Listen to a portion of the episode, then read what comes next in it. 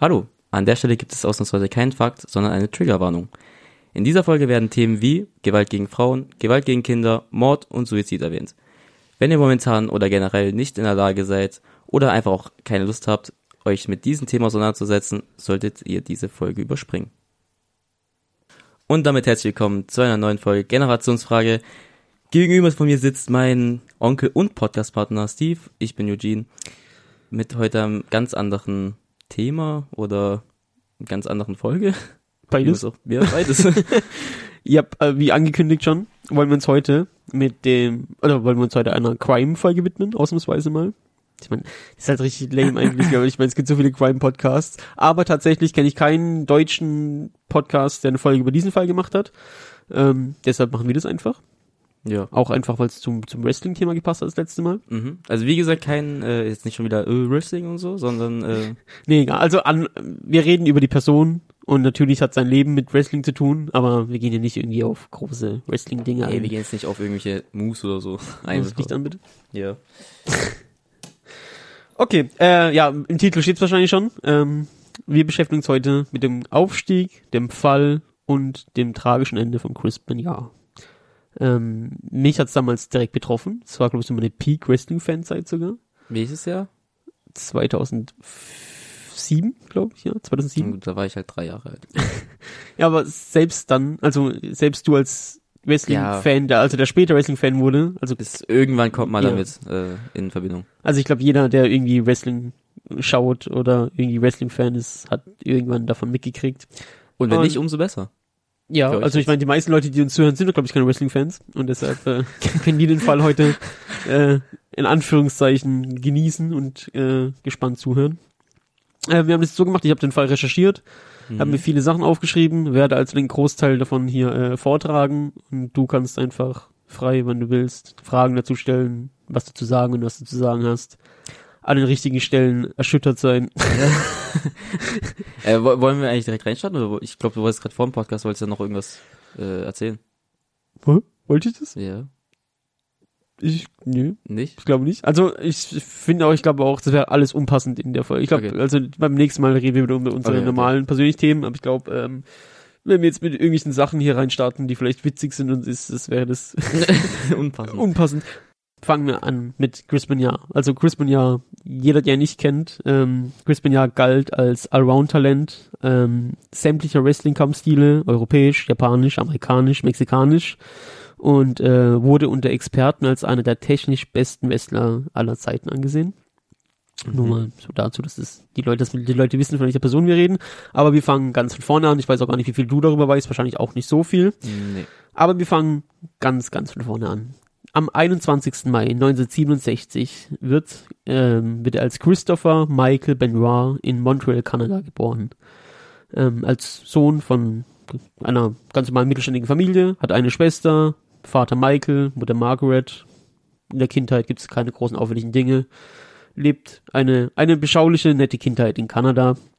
Was aber schon damals auffällt, äh, während seiner Kindheit und in seiner frühen Jugend ähm, vergöttert er zu einem ähm, Tom Billington, der damals als Dynamite Kid bekannt ist, Mm, okay. und den wahrscheinlich so gut wie jeder kennt, Bret Hart.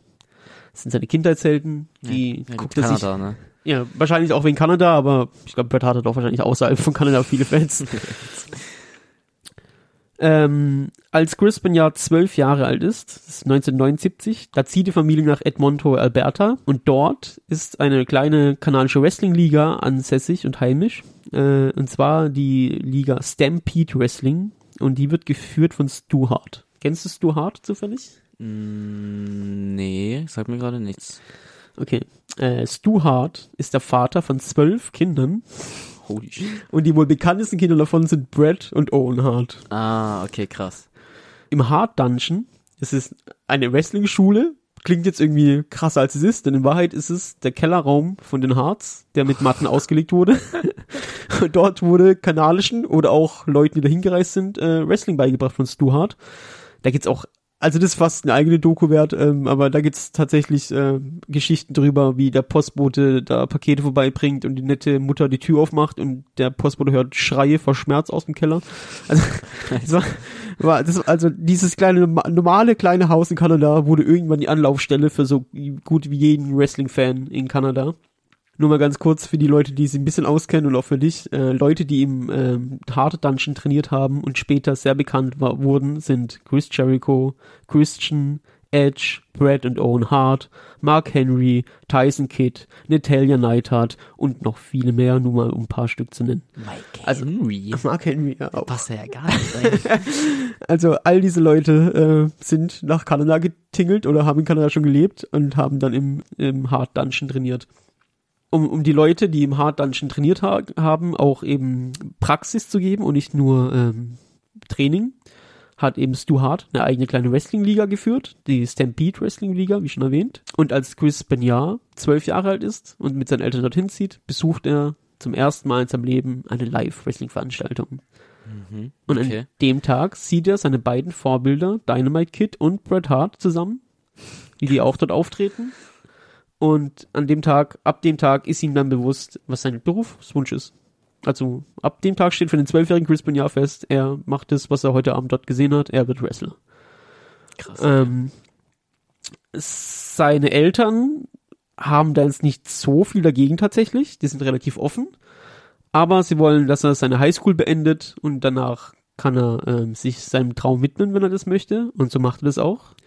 Er schließt seine Highschool ganz normal ab und 1985, im Alter von 18 Jahren, meldet er sich bei der Stampede, äh, beim, beim äh, Hard Dungeon an und trainiert unter Stu Hart und wird Wrestler. also Mhm. er zieht's durch, er geht einfach hin und äh, trainiert jeden Tag. Und äh, schnell stellt sich raus, dass er auch recht talentiert ist. Er ist jetzt für die Zeiten, ähm, als also das waren, wie gesagt, die neuen, also da waren es auch die 80er, aber ähm, noch schlimmer. Aber äh, bis in die ach, frühen 2000er ähm, hatten ja Wrestler äh, so das Bild von sehr groß und muskulös. Und Ja. er war jetzt athletisch, also war schon muskelbepackt, aber ähm, war in Anführungszeichen nur 1,77. So, das hat nicht so in das Wrestling-Bild gepasst von damals. Aber ähm, Bret Hart und Owen Hart waren jetzt auch nicht die größten. Also da das hat ich so sagen. da hat er genau gut reingepasst. Deshalb wurde der viel Technik gelehrt. Was ihn aber schon damals ausgezeichnet hat, äh, war, dass er zu einem ähm, trotzdem sehr kräftig und robust war und aber auch das technische, technische Finesse hatte, um eben äh, im, im, im Stile von den Hearts äh, mitzuhalten. Und so hat er einfach diese perfekte Symbiose aus Kraft und Technik irgendwie relativ schnell erreicht. Innerhalb von einem Jahr äh, hatte dann auch tatsächlich schon seinen ersten Auftritt in der Stampede äh, Wrestling äh, Liga. Kommt das sehr gut an. Und zu Ehren von seinen beiden Vorbildern, Dynamite Kid und Bret Hart, hat er zum einen den Sharpshooter von Bret Hart und den Diving Headbutt von Dynamite Kid äh, als Finisher Move. Also schon damals. Das wird ihn auch seine ganze Karriere, be Karriere be äh, begleiten. Das ändert, ändert sich nie. Bret Hart und so und äh, war, die waren schon in ähm, einer anderen Liga wahrscheinlich, ne? Die waren schon ja. in der Also schon zu der Zeit, als er dann ähm, nach der Schule dahin kam, waren Bret Hart schon bei der WWE. Also Ja, okay. In der kleinen äh, Promotion, also im Stampede Wrestling, kommt er dann gut an und darf da auch mehrere Titel gewinnen. Und zwar 1988 holt er dann seinen ersten Titel dort. Auch mehrere Tag-Team-Gürtel holt er sich dort. Und äh, weil er so talentiert ist und auch wissensbegierig, also man kann, also würde sagen heutzutage der ist Wrestling-Nerd, also der, der liebt es richtig. Deshalb reist er auch durch die Welt und tritt in mexikanischen Ligen an und in japanischen Ligen an. Dort passt der Stil auch besser zu ihm, weil die da auch generell nicht so groß sind wie in Mhm. der WWE, in der WCW, wo es einfach mehr um Kraft und, und Präsenz geht. Äh, in Mexiko, kennen wir wahrscheinlich auch die meisten, mit Rey Mysterio ist er eher halt ähm, Lucha Libre Wrestling Style und auch in Japan, da ist es eher ein härterer Wrestling Stil, der mehr an echtes Kämpfen erinnert. Und so macht er sich dann in Japan einen großen Namen, relativ großen Namen. Dort tritt, tritt er aber mit einer Maske an unter dem Namen Pegasus Kid, damit sich das nicht, damit sich das nicht beißt seinem Stampede Wrestling Auftritten. Und die Maske trägt er natürlich auch ein bisschen zu Ehren, äh, den Namen Pe- Pe- Pegasus Kid hat natürlich auch ein bisschen zu Ehren von Dynamite Kid, seinem, seinem Idol. So geht es dann eine ganze Weile und dann äh, sammelt er seine Erfahrungen und auch zu der Zeit schon in Mexiko äh, lernt er seine ersten Kontakte zu knüpfen und freundet sich in Mexiko auch mit Eddie Guerrero an, der später noch relativ wichtig wird, aber das wir schon mal haben, in so jungen Jahren kennen die, lernen die sich schon kennen, sind gute Freunde, reisen zusammen durch Mexiko und ähm, beide träumen davon, irgendwann vielleicht mal in den USA, in den großen Ligen antreten zu können.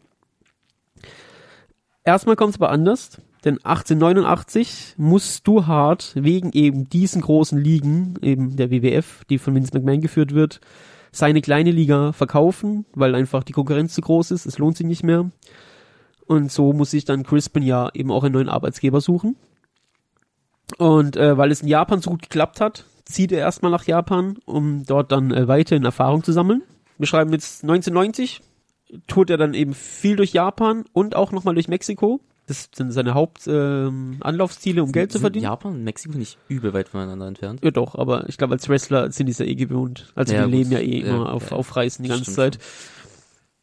Ihm blieb ja auch keine andere Möglichkeit. Also Kanada war eben geschlossen, die Wrestling-Liga, Mhm. und WWE und WCW hatten kein Interesse an den kleinen, in Anführungszeichen, Crispin ja. Also die hatten da ganz andere Ziele mit Hulk Hogan und Macho Man und keine Ahnung, wer da alles war zu der Zeit. Zu dem Duo Eddie Guerrero und Chris Benoit stößt dann zu der Zeit noch Dean Malenko. Die drei sind privat sehr gut befreundet. Die touren zusammen durch die, durch die, durch Japan und Mexiko. Werden auch von allen nur noch die äh, Three Amigos genannt, also die, die drei Kumpels. So, die sieht man einfach nur noch zusammen, also die hängen zusammen rum, die machen zusammen ihr Zeug. 1991 trennt sich das Trio aber erstmal, weil Crispin ja in Deutschland und Österreich aktiv wird. Alter. Dort tritt er an bei Catch Wrestling Association.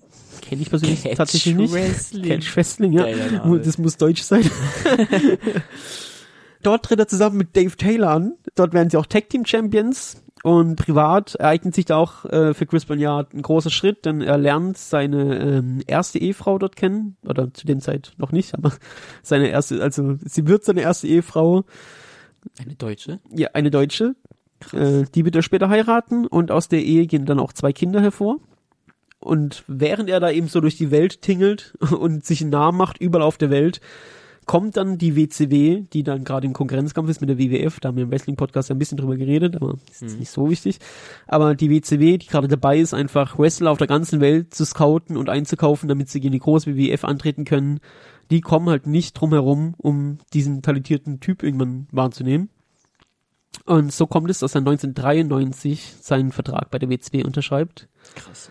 Und äh, nach all der, nach all den Torturen und durchs Land, durch Länder reisen und lernen, hat er seinen Kindheitstraum zumindest ein bisschen erreicht. Er ist jetzt nicht in der großen WWE, aber in der WCW, die gerade dabei ist, der WWE den Rang abzulaufen. In der WCW läuft's dann aber für Chris erstmal nicht so gut, eben weil sie nicht davon so überzeugt sind, von seiner körperlichen Statur, was nochmal, also was halt völliger Schwachsinn ist, wenn man sich das anguckt. Ja, also, heut, also heutzutage sieht man es ja, äh, glaube ich, dass das Schwachsinn ist. Ja, also also der Mann ist 1,77 und ähm, der ist jetzt vielleicht nicht so muskelbepackt wie, keine Ahnung, wie das dann Hulk Hogan früher war oder sowas, aber also wenn man sich Bilder anschaut, dann ist es halt weit weg von keine Ahnung, was, was die da, ja, die hatten halt Fall ganz andere Voraussetzungen. Man muss aber auch sagen, zu der Zeit bei der WCW sah er auch noch nicht so aus wie wahrscheinlich die Bilder, die er findet, die er dann später so bei der Mhm. WWE, da war das nochmal eine Ja, ganz andere Sache, aber dazu kommen wir natürlich auch noch, ist auch wichtig für den Verlauf. Weil es in der WCW nicht so gut läuft, tritt Chris dann weiterhin trotzdem in Japan an, mit Erlaubnis von der WCW, die brauchen ihn eh nicht ständig, denn in Japan ist er weiterhin beliebt, da darf er weiterhin Erfolge einfahren, dort gewinnt er zum Beispiel auch ein großes, wichtiges Turnier, das Super J-Turnier, das ist für die Japaner was Großes im Wrestling auf jeden Fall, während er halt bei der WCW einfach nur ein Edeljobber ist, also der kommt da einfach hin und legt sich für aufstrebende Stars hin, die gew- gewinnen dann und gehen eben die Karriereleiter hoch und er ist einfach nur da, um die gut aussehen zu lassen, weil er einfach Mhm. gut wrestelt, damit die anderen dann gute Matches abliefern, ist er da praktisch, um die durchzuziehen, denen ein gutes Match abzuverlangen, aber die Lorbeeren heimsen eben dann die anderen ein. Natürlich ist er mit der Situation sehr unzufrieden und 1994 verlässt er dann die WCW und schließt sich einer neuen Liga an, das war dann die ECW, die kennst du wahrscheinlich auch. Mhm. Und dort trifft er auf seinen alten Gefährten Dean Malenko, der da auch mittlerweile untergekommen ist. Warte ganz kurz. Äh, Ja. Es gibt w, WCW, Ja. die WWF Ja. und die ECW. Genau. Das ist alles zu viel gerade für mich. Das wusste ich gar nicht. Ich dachte, das gehört alles früher zusammen irgendwie. Ja, heutzutage, ge- also es wurde ja später alles von der WWE aufgekauft. Deshalb ist alles nur noch eins. Aber damals waren es wirklich konkurrierende äh, Ligen. Alter, okay, okay, okay, weiter. Also die ECW zum Beispiel war ja einfach das Aushängeschild, das E steht für Extreme. Ähm, Mhm. Die haben halt einfach so verrückte Sachen gemacht mit Stacheldraht und äh, Leitern und Stühlen und ja, so, so Zeug eher, das war halt Extreme Wrestling und die WW WWE und WCW waren halt eher so das Mainstream-Produkt, das wir heute alle kennen. Okay. Genau. Ähm, dort trifft er dann auf seinen alten Weggefährten Diemlenko wieder, den er damals Mexiko ke- ke- kennengelernt hat. Äh, eben das Dreiergespann, ähm, Eddie, Dean und Chris. Jetzt halt Dean und Chris. Dazu gesellt sich dann noch ein weiterer Freund, Shane Douglas. Der ist jetzt für die weitere Geschichte nicht so wichtig, aber ähm, nur, dass man weiß, dass, dass sich eben wieder eine Gruppierung bildet. Die wird Triple Threat genannt. Und ähm, die ist unter Wrestling-Fans halt heutzutage immer noch sehr beliebt. Also das hat Kultstatus. Mhm. In der ECW hat dann Chris Benoit auch ein Match, das zu seinem Spitznamen führt, den er tragen wird bis zum Ende.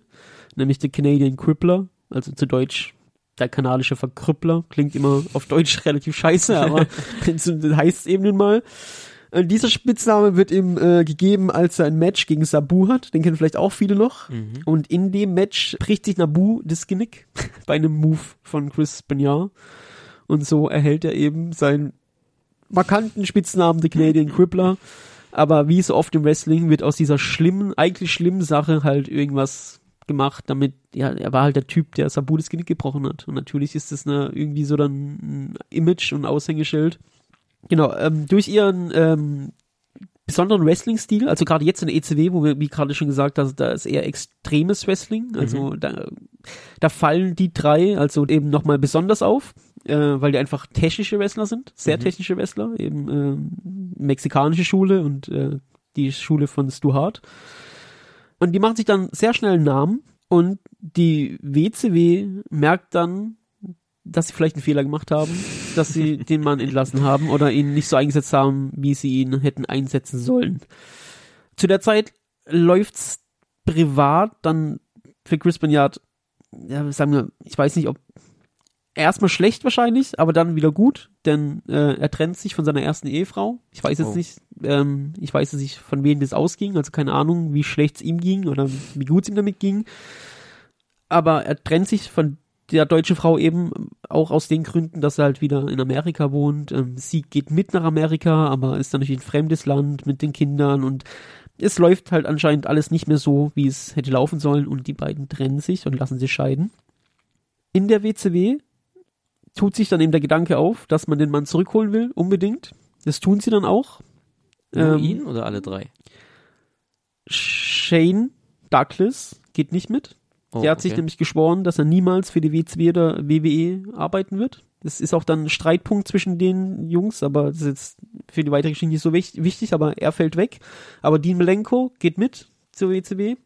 Und auch der alte Weggefährte Eddie Guerrero ist dort mittlerweile unter Vertrag. Und so treffen die 30 wieder. Alter. Und das müssten so wahrscheinlich mit die besten Jahre für Chris Bernard gewesen sein, denn er kriegt die, Anerkennung endlich bei der WCW, die er verdient hat, in seinen Augen, oder auch generell in den Augen von jedem wahrscheinlich. Seine besten Freunde, die Malenko und Eddie Guerrero, sind dort mit ihm. Und er lernt dort eine neue Frau kennen, Nancy, die auch bei der WCW arbeitet und die beiden werden dann auch privat ein Paar. Sein Hauptkritiker damals, der, ähm, der mit dafür verantwortlich war, dass er bei der WCW nicht so eingesetzt wurde, wie es hätte sein sollen, äh, war Kevin Sullivan. Der wurde äh, entlassen währenddessen, weil die WCW relativ schlechte Zahlen geschrieben hat. Und so wurde, Was, was, was, Entschuldigung, was hat der für eine Aufgabe gehabt? der war Booker, also äh, Chef Booker. Das heißt, der hat entschieden, wer gegen wen kämpft und wer die Matches gewinnt. Ah, okay. Die Rolle hat mittlerweile Eric Bischoff, werden wahrscheinlich auch alle Wrestling-Fans kennen. Genie und Wahnsinn in einer Person, aber Eric Bischoff wurde damals geholt, um die WCW zu retten vor der Pleite. Und der hat dann eben auch mehr auf Eddie Guerrero, auf Chris Benoit und dann auch auf solche Leute wie Chris Jericho zum Beispiel, auf die in Anführungszeichen kleineren und technischeren Wrestlern gesetzt. so kommt es dazu dann, dass äh, Crispin ja äh, in der WCW auch dort mehrere Tag Team äh, Titel gewinnen kann und auch den Championship Belt. Das einzige Problem ist dann, dass Eric Bischoff sich mit der WCW verstreitet und die WCW holt Kevin Sullivan zurück ins Boot. Oh mein Gott. Der ist anscheinend nachtragend oder Chris Benoit vielleicht auch, ich weiß es nicht, aber auf jeden Fall bricht der Streit, der damals schon dazu geführt hat, dass er die äh, WCW verlassen hat, direkt wieder aus. Er redet mit seinen Freunden, Dean Malenko, Eddie Guerrero, ist altierender Champion und überzeugt die drei, äh, die beiden davon, dass sie geschlossen zum großen Konkurrenten der WWE gehen. Denn dort hat er mittlerweile ein Angebot gekriegt. Ich meine, als Champion von der größten Konkurrenz äh, ist es natürlich ein einfaches, dahin zu gehen. Und die beiden ziehen mit. so verlässt Chris Bernard als amtierender Champion mit seinen besten Freunden Eddie Guerrero und Dean Malenko die WCW und schließt sich der WWE an. Dann dauert es auch nicht mehr so lange, bis die WCW von der WWE gekauft wird, aber das soll uns jetzt nicht weit interessieren hier. Ähm, ist dann nicht aber Ding wieder zurück? Ähm, wie hieß er nochmal, der Booker? Der Kevin Sullivan? Mhm. Ja, nee, der ist mit der WCW dann pleite gegangen. Ach, okay. also der, der kam okay. nicht mit zur WWE. Okay. Lustig, er auch wieder da ist. Nee. I'm back. Nip, der hat's dann nicht mehr geschafft, der Gute. Am 31. Januar 2000 treten die drei, also Dean Malenko, Chris Banya, Eddie Guerrero und Perry Saturn, der dazugestoßen ist von der WWE-Seiten, dann als The Radicals zum ersten Mal im WWE-Fernsehen auf. Und dort haben die dann eine gute Zeit, sind sehr beliebt als, als Stable. Ähm, privat läuft es zu der Zeit auch gut. Im gleichen Jahr heiratet Crispin ja seine zweite Ehefrau. Und kurz darauf bekommen sie auch ihr erstes Kind, Daniel. Aber wie das oft so ist, wenn es gut läuft, dauert es halt nicht lange, bis es irgendwo einen Rückschlag gibt. Und bei einem Match beim King of the Ring zieht sich Crispin ja äh, eine schwere Nackenverletzung zu. Also eine schwere, wirklich schwere Nackenverletzung. Und viele sagen, dass ab dem Tag an Crispin ja nicht mehr schmerzfrei ohne Schmerzmittel leben konnte. Also das war so ähm, der Moment, an dem er körperlich wahrscheinlich an seine Grenzen gestoßen ist und ab da eben ähm, schwer schmerzmittelabhängig wurde. Seine Freundschaft mit Eddie Guerrero vertieft sich zu der Zeit aber, während er, also er muss zwei Jahre pausieren und ähm, das ist als aktiver Sportler wahrscheinlich das Schlimmste, was einem passieren kann, wenn man zugucken muss, wie, wie alles weitergeht und du sitzt auf der, sozusagen auf der Ersatzbank. Alter, zwei Jahre ist wirklich hart. Ist es, aber eigentlich hätte man gesagt, mit der Verletzung wird er nie wieder wresteln. also, ja, okay. Hätte er wahrscheinlich auch nicht sollen, also ich meine. Aber die Freundschaft zu Eddie vertieft sich sehr, denn ähm, Eddie Guerrero hatte ähm, kurz vorher einen Autounfall und hatte äh, ähnlich schwere Verletzungen. So sind die beiden eben in ihren, in ihren beiden Fällen, die sie da verbindet, äh, eben noch enger zusammengewachsen und ähm, ja, also wenn man die Leute heute fragt, die dabei waren in vielen Dokus, wenn es darum geht, ähm, das waren einfach halt wie Pech und Schwefel, die hast du halt nur noch zusammen gesehen. Jetzt egal, ob die äh, im, im WWE-Programm Feinde waren zum Beispiel mal oder so, aber ähm, privat waren es einfach wie Brüder, also die haben alles zusammen gemacht, die waren immer zusammen unterwegs und ich glaube gerade wenn du halt durch so eine schwere Zeit gehst als Sportler und ähm, dann jemanden hast, der dir eben beiseite steht und der nicht, das gleiche, ähm, der ja erstens das gleiche durchgemacht hat und genau. wahrscheinlich auch die meisten, wie das halt so ist, man kennt es ja so jeder sagt dann, oh ja, es tut mir leid, aber die gehen halt weiter, machen ihr Ding und du wirst halt zurückgelassen und vergessen.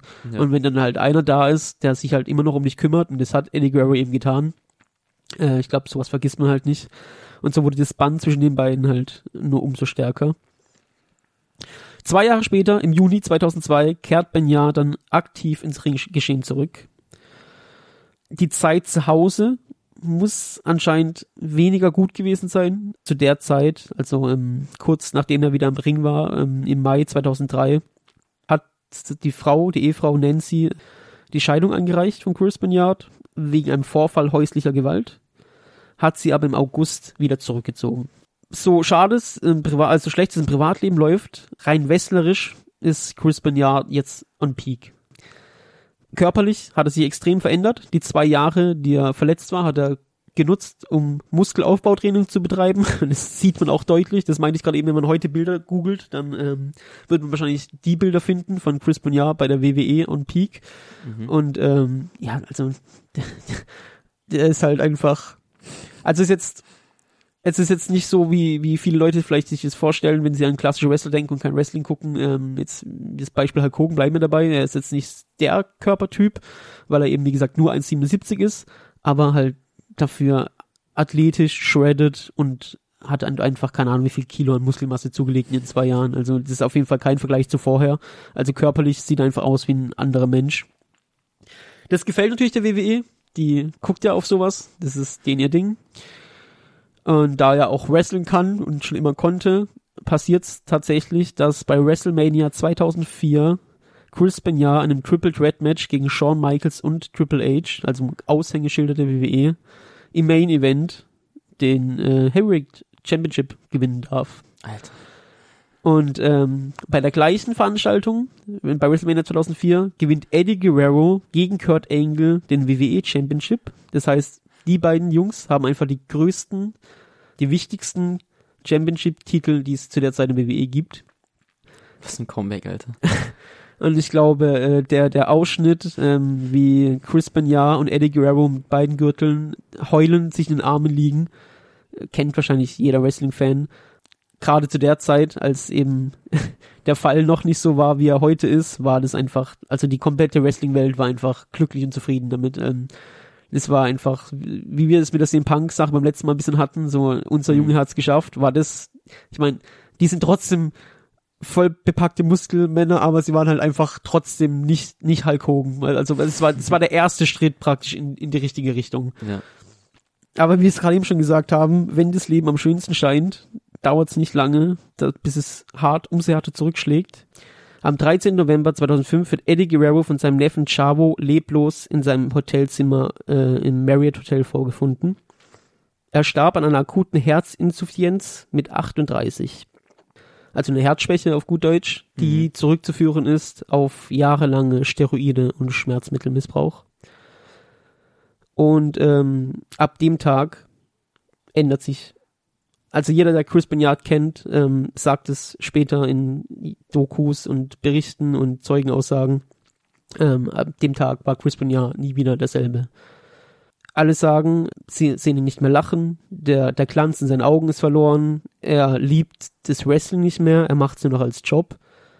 Also ähm, es ist auf jeden Fall nicht mehr so, wie es einmal war. Um, seine Leistung nimmt auch ab, das merkt auch die WWE die hat ja mittlerweile, wie wir es gerade eben schon gesagt haben, die WCW und ECW aufgekauft. Mhm. Die ECW ist mittlerweile dafür da, dass die WWE dort Leute hinschickt, um mit jungen Talenten zusammenzuarbeiten, die es noch nicht so geschafft haben. Also wie man, NXT heute so. So wie NXT heutzutage, genau. Und dort stellen sie dann auch Chris Benoit praktisch ab, ähm, weil er einfach nicht mehr so performt, wie er vorher performt hat. Er soll einfach dort mit jungen Talenten zusammenarbeiten, also mit alteingesessenen Stars und jungen Leuten, um eben den jungen Leuten was beizubringen und die overzubringen. Mm, dort hat er am 19. Juni 2007 äh, ein Match gegen Elisha Burke. Das gewinnt er im Sharpshooter, äh, wie sein, eins seiner Idole damals, äh, Bret Hart. Was viele, oder nee, was keiner zu dem Zeitpunkt ahnt, ist, dass es das letzte Wrestling-Match von Chris Benoit sein wird. Privat läuft's noch schlechter als zuvor seine Ehefrau Nancy sagt, dass der Tod von Eddie ihn sehr mitgenommen hat, dass er tagelang nicht ansprechbar war oft, einfach nur in seinem Zimmer lag, geweint hat. Er hat jeden Tag was in der Art wie Tagebuch geschrieben, in dem er einfach halt Eddie erzählt hat, wie es ihm gerade geht, was er so macht, ähm, als wäre er noch da einfach, dass er irgendwie, ja, sein, sein Schmerz anscheinend irgendwie so Eddie mitteilen kann. Davon kriegen die Berufskollegen nicht allzu viel mit, abgesehen eben davon, dass er eben nicht mehr der, der glückliche Typ ist, der er einmal war, aber von den privaten Problemen und wie sehr es ihn doch mitnimmt, kriegt niemand so viel mit. Auch nicht Chavo Guerrero, der mittlerweile ähm, ein sehr enger Freund geworden ist. Ich meine, das war eben der Neffe von Eddie Guerrero und der hat natürlich auch sehr unter dem Tod von Eddie zu leiden und ähm, so haben die beiden sich dann ein bisschen Kraft gegeben gegenseitig. Bei der ECW läuft es dann wieder einigermaßen besser für Chris Bonyard und durch den Sieg gegen Elisha Burke, den wir gerade angesprochen haben, hätte er eigentlich am 24. Juni 2007 um den ECW-Titel antreten sollen gegen CM Punk, den, den wir beim letzten Mal erwähnt hatten. Zu dem Match kommt es aber nie. Ab hier geht's steil bergab.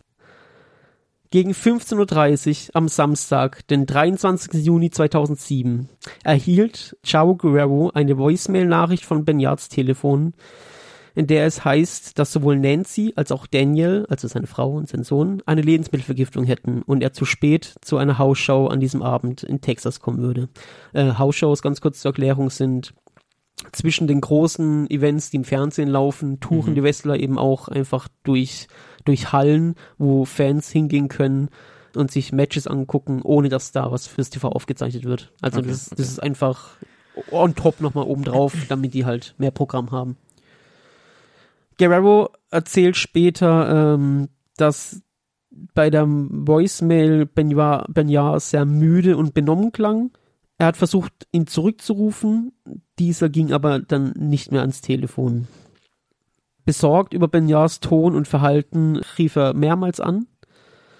Konnte ihn aber nicht erreichen, wie gesagt, aber Chavo Guerrero hinterließ dann eine Nachricht ähm, an Benoit, dass er ihn doch bitte zurückrufen soll. Um 15.44 Uhr rief Chris Benoit Guerrero dann zurück und erklärte, dass er den Anruf nicht beantwortet habe, weil er gerade mit seiner Airline telefoniert hat, um seinen Flug zu ändern. Ähm, er, er, erzählt ihm, dass er einen stressigen Tag hatte, weil Nancy und Daniel an einer Lebensmittelvergiftung erkrankt sind. Ähm, und Gary sagt ihm alles klar. Und weil er irgendwie spürt, dass was nicht stimmt, fügt er hinzu, ähm, wenn irgendwas ist, ähm, wir können reden, ich bin für dich da. Chris Banyard nimmt es zur Kenntnis und sagt, Chavo, ich liebe dich und legt auf. Ähm, später, also viel später, nach all den Geschehnissen, zu denen gleich noch kommen, erzählt Chavo Guerrero in einem Podcast, ähm, dass dieses Ciao, ich liebe dich anders klang als sonst. Also Chris war, äh, hat das schon öfters gesagt, aber ähm, meistens sagt man es ja so beiläufig, so I love you und legt auf. Aber mhm. dieses Mal klang es irgendwie anders und es hat ihn beunruhigt, aber er hat es halt erstmal so hingenommen. Es melden sich dann auch äh, andere Mitarbeiter der WWE bei Chris Banyar, weil die sich eben auch Sorgen darum machen. Ähm, also jetzt nicht ums Private, das kriegen die nicht mit, aber weil er eben zu der Hausshow nicht äh, kommt, weil er zu spät kommt. Äh, den Kollegen bestätigt er auch eben nochmal, dass Nancy äh, eine Lebensmittelvergiftung hat, sogar Blut erbrechen würde und dass auch sein Sohn Daniel äh, erbrechen würde und er deshalb die Hausshow wahrscheinlich nicht schafft und sie absagt. Daraufhin schickt der, schickt Chris äh, eine Sprachnachricht an Chavo, äh, in dem er ihm sagt, dass er am Sonntagmorgen, also einen Tag nach der Hausshow, um 8 Uhr in Houston ankommen würde, dann eben ganz normal sein Titelmatch bei der Großveranstaltung gegen CM Punk haben wird. Am Sonntag, dem 24. Juni 2007, eben an dem Tag der gerade angesprochenen Show, werden zwischen 3.51 Uhr und 3.58 Uhr in der Nacht fünf Textnachrichten an Kollegen über das, Mobil äh, über das äh, Handy von Chris und von Nancy Benoit gesendet. Vier von den Nachrichten sind die Adresse von Chris Benoit, einfach nur die Adresse, nichts weiter. Und die fünfte Nachricht ist, die Hunde sind im Poolbereich eingeschlossen, die Tür an der Garagenseite ist offen. Chavo Guerrero ist einer von den Menschen, die diese Textnachricht bekommen. Weiß man auch noch, wer noch? Äh, ja, einmal ist es noch ähm, ein Referee der WWE und ansonsten halt auch noch Mitarbeiter, die jetzt aber hier nicht namentlich genannt sind. Genau, Chavo bekommt die SMS spät in der Nacht, wird davon geweckt, äh, liest die, schläft dann aber weiter, weil er sich denkt, ja, um acht hole ich Chris eh vom Flughafen ab, dann kann ich ja nachfragen, was, was es mhm. so sollte. Also er ist irgendwie mitten in der Nacht, wahrscheinlich, wie kennt ja jeder, irgendwie, irgendwie verklatscht, machst du auf, liest eine komische Nachricht und denkst, ja gut, ja. kümmere ich mich morgen drum. Was weder Chavo und sonst jemand auf der Welt zu dem Zeitpunkt weiß, sind, dass Chris, Frau Nancy und sein Sohn Daniel zu der Zeit schon tot sind. Am Freitag, den 22. Juni, also zwei Tage vor diesen Textnachrichten Nachrichten, äh, in dieser Nacht, tötet Chris Mignard seine Frau Nancy in einem Raum im Haus, das sie als Bü Büro nutzten. Also ohne zu arg auf Details einzugehen, weil das jetzt auch nicht tatsächlich so wichtig für den Fall ist und einfach irgendwie auch, weiß nicht, ich finde es irgendwie geschmacklos, das zu eindeutig, also zu genau zu erzählen. Die Frau wurde erdrosselt und am, Juni, am 23. Juni, also einen Tag später, erstickt äh, Chris seinen Sohn Daniel in seinem Bett. Neben beide Leichen legt Chris Banyard eine Bibel. Was dann passiert, ich meine, Chris Banyard lebt dann noch ein, ja fast einen Tag lang. Mhm. Ähm, was in der Zeit passiert, weiß keiner so genau. Was man weiß, ist, dass er im Büro saß und gegoogelt hat. Und was er gegoogelt hat, waren ein paar Stunden, ähm, nachdem er seinen Sohn getötet hat, waren die Geschichte vom Propheten Elias. Er hat nach einer Geschichte gegoogelt, in der äh, ein Junge vom Tod aufersteht. Und die letzte Suchanfrage war ähm, nach dem schnellsten und schmerzlosesten Weg, sich das Genick zu brechen. Am Montag, den 25. Juni, äh, treffen dann WWE-Wrestler und hochrangige Funktionäre äh, der WWE zusammen. Ähm, das ist ein Tag nachdem Champion, also nachdem das Champion-Match hätte sein sollen, dass Chris Benoit äh, hätte wresteln sollen. Äh, weil die eben alle besorgt sind, dass sie äh, über 24 Stunden nichts mehr von ihm gehört haben. Das bekommt Chavo Guerrero mit. Der erzählt ihnen dann von den Textnachrichten, die er erhalten hat. Daraufhin ähm, rufen die die Polizei und bitten darum, äh, nachzusehen, ob Chris Benoit zu Hause ist oder ob irgendwas vorgefallen ist. Die Polizei findet dann die Leichen von Nancy und Daniel und schließlich auch die Leiche von Chris Benoit, der äh, sich in seinem eigenen Fitnessraum erhängt hat. Um 16.15 Uhr ruft die Polizei die WWE an, teilt es denen mit, dass drei Leichen in dem Haus von Beniard gefunden wurden und das Haus jetzt eben der Ort äh, also ein Tatort ist und abgesperrt wird. Zu der Zeit weiß noch keiner, was genau passiert ist. Die WWE reagiert erstmal mit Beileidsbekundungen und einer, ähm, einer kurzen Ehrung von Chris Banyard. Ähm, beim selben Tag noch, oder? Ja, also an, an, an dem Tag ist, ähm, für die Leute, die es nicht wissen, aber nach so einer Großveranstaltung am nächsten Tag ist immer direkt äh, War, das ist die Montagssendung, die eben läuft beim Wrestling. Und zum Start dieser Show ähm, wird eben ein Schwarz-Weiß-Bild von Chris Banyard eingeblendet. Das ist so ein, ein Trauerfloor und alle Wrestler stehen zusammen äh, auf, ne, auf der Rampe, auf der Eingangsrampe und ähm, ja, machen eine, halt eine Schweigeminute mit den Fans. Nach der polizeilichen Ermittlung stellt sich dann halt aber relativ schnell raus, dass es kein Unfall war, dass es kein Mord von anderen Leuten war, sondern dass Chris Banyard seine Frau und seinen Sohn selbst getötet hat und er sich danach eben äh, suizidiert hat.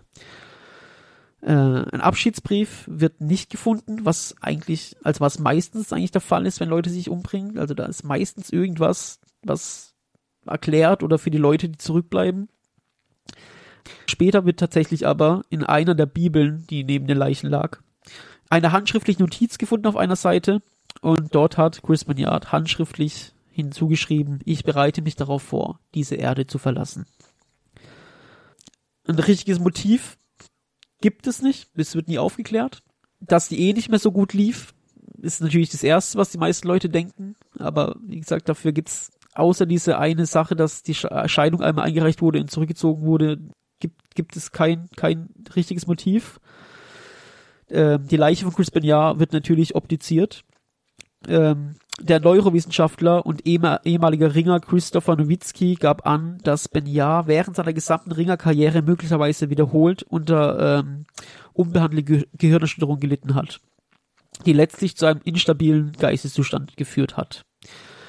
Julian Bales, der, der Leiter der Neurochirurgie an der West Virginia University, äh, hat Tests durchgeführt an Benjars Gehirn die zeigten, dass das Gehirn von Chris Banyard so schwer geschädigt war, dass es dem Gehirn eines 85-jährigen Alzheimer-Patienten ähnelte. andere Tests, die noch gemacht wurden an dem Gehirn von Benyar, äh, ergaben später, dass das Gehirn schwer chronisch äh, beschädigt war, sowie äh, die Schädigung aller vier Hirnlappen und des kompletten Hirnstammes.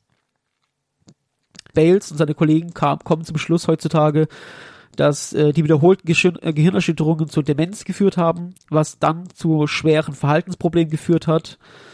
Und Benyas Vater sagt, dass er die WWE und ähm, die Hirnschäden, die nie ähm, versorgt wurden und die, pa die Pausen, die hätt, ihm hätten eben zugestanden werden hätten sollen, die er nicht bekommen hat, um auszuheilen, dass die äh, eben schuld an dem Doppelmord sind. Äh, er sagt, sein Sohn war krank und kein böser Mensch.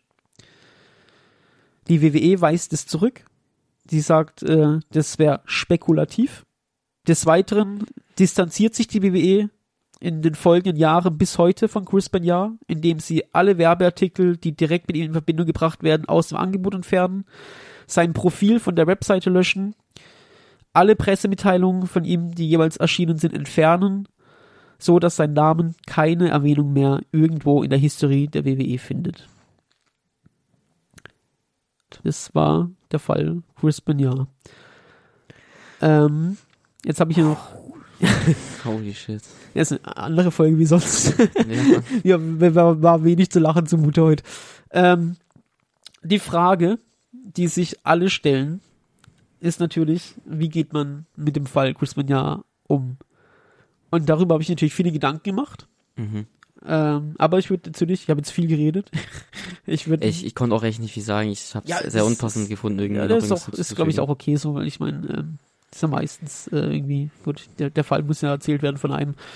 Ähm, du, ich, du hast es ja nicht so mitgekriegt, also nicht direkt, weil du Mhm. noch nie, aber du hast es im Nachhinein mitgekriegt. Ja. Also wie, wie ist es für dich so im Nachhinein? Also kannst du den Wrestler und den Täter Chris Benoit trennen oder wie, wie, wie siehst du das? Ähm, ich ich kann es schon trennen, ja. Ich denke, ähm, für mich trennt sich das ab dem Zeitpunkt ähm, mit dem Fall mit Eddie Guerrero, würde ich sagen. Da trennt sich für mich auch schon Wrestler und äh, Täter. Ähm, ich weiß jetzt wirklich nicht viel von dem Thema, auch was, äh, wie danach äh, die Matches aussahen, wie er danach aussah. Äh, aber ich kann mir vorstellen, dass das schon dann zwei verschiedene Menschen waren. Also, ähm, das ist mir gerade eben auch aufgefallen, es klang vielleicht ein bisschen falsch, wie ich es mir notiert habe. Ähm, ich habe Leistungsabfall gesagt, ähm, das stimmt nicht zu 100 Prozent. Also, der war Profi bis zum Schluss. Mhm. Also, Das- seine Matches waren sauber, er Mhm. konnte gut wresteln. Es hing eher daran, der Leistungsabfall in An Anführungszeichen ist einfach die Ausstrahlung, die er hatte. Ah, okay, Also, okay. Ja. Es sah halt einfach nicht mehr so aus, als hätte er Spaß bei dem, was er tut. Und Mhm. äh, ja. Ähm, Ich, ich, ich denke, die, ähm, wenn ich das jetzt so höre, ich glaube, die Kombination einfach zwischen ähm, Bruder, also Eddie Guerrero war ja sowas wie Bruder, wie, wie du erzählt hast, ähm, den zu verlieren mit diesen ganzen Kopfschäden, die er während den Matches erlitt und diesen ganzen Schmerzmitteln und äh, Steroide, was weiß ich, was äh, alles zu sich genommen hat. Ich glaube, das alles in Kombination dann, dass das darauf hinweist, ist halt schon dann, nein, das, äh, es ist nicht äh, rechtfertigend, natürlich nicht, sage ich nicht, aber ähm, das ist der Punkt, wo ich sagen kann, ich es halt trennen kann zwischen, wie gesagt, Wrestler und äh, Täter.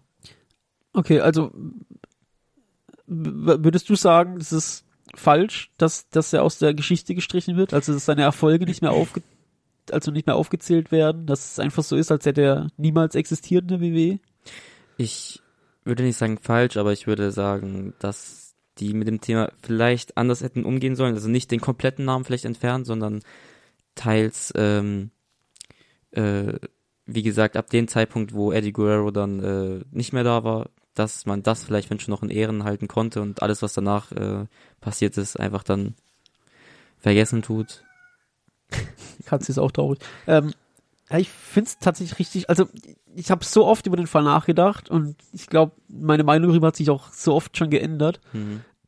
Ich glaube auch, umso mehr Distanz man dazu hat, umso einfacher ist es. Also Ja. ich glaube, die meisten, die das hören, und die mit Wrestlings zu tun haben, für die Chris Benoit jetzt einfach nur ein Name ist, für die wird bleiben, ja, der ist Frauen- und Kindermörder, so der hat's verdient, dass er aus der Geschichte äh, Mhm. radiert wird.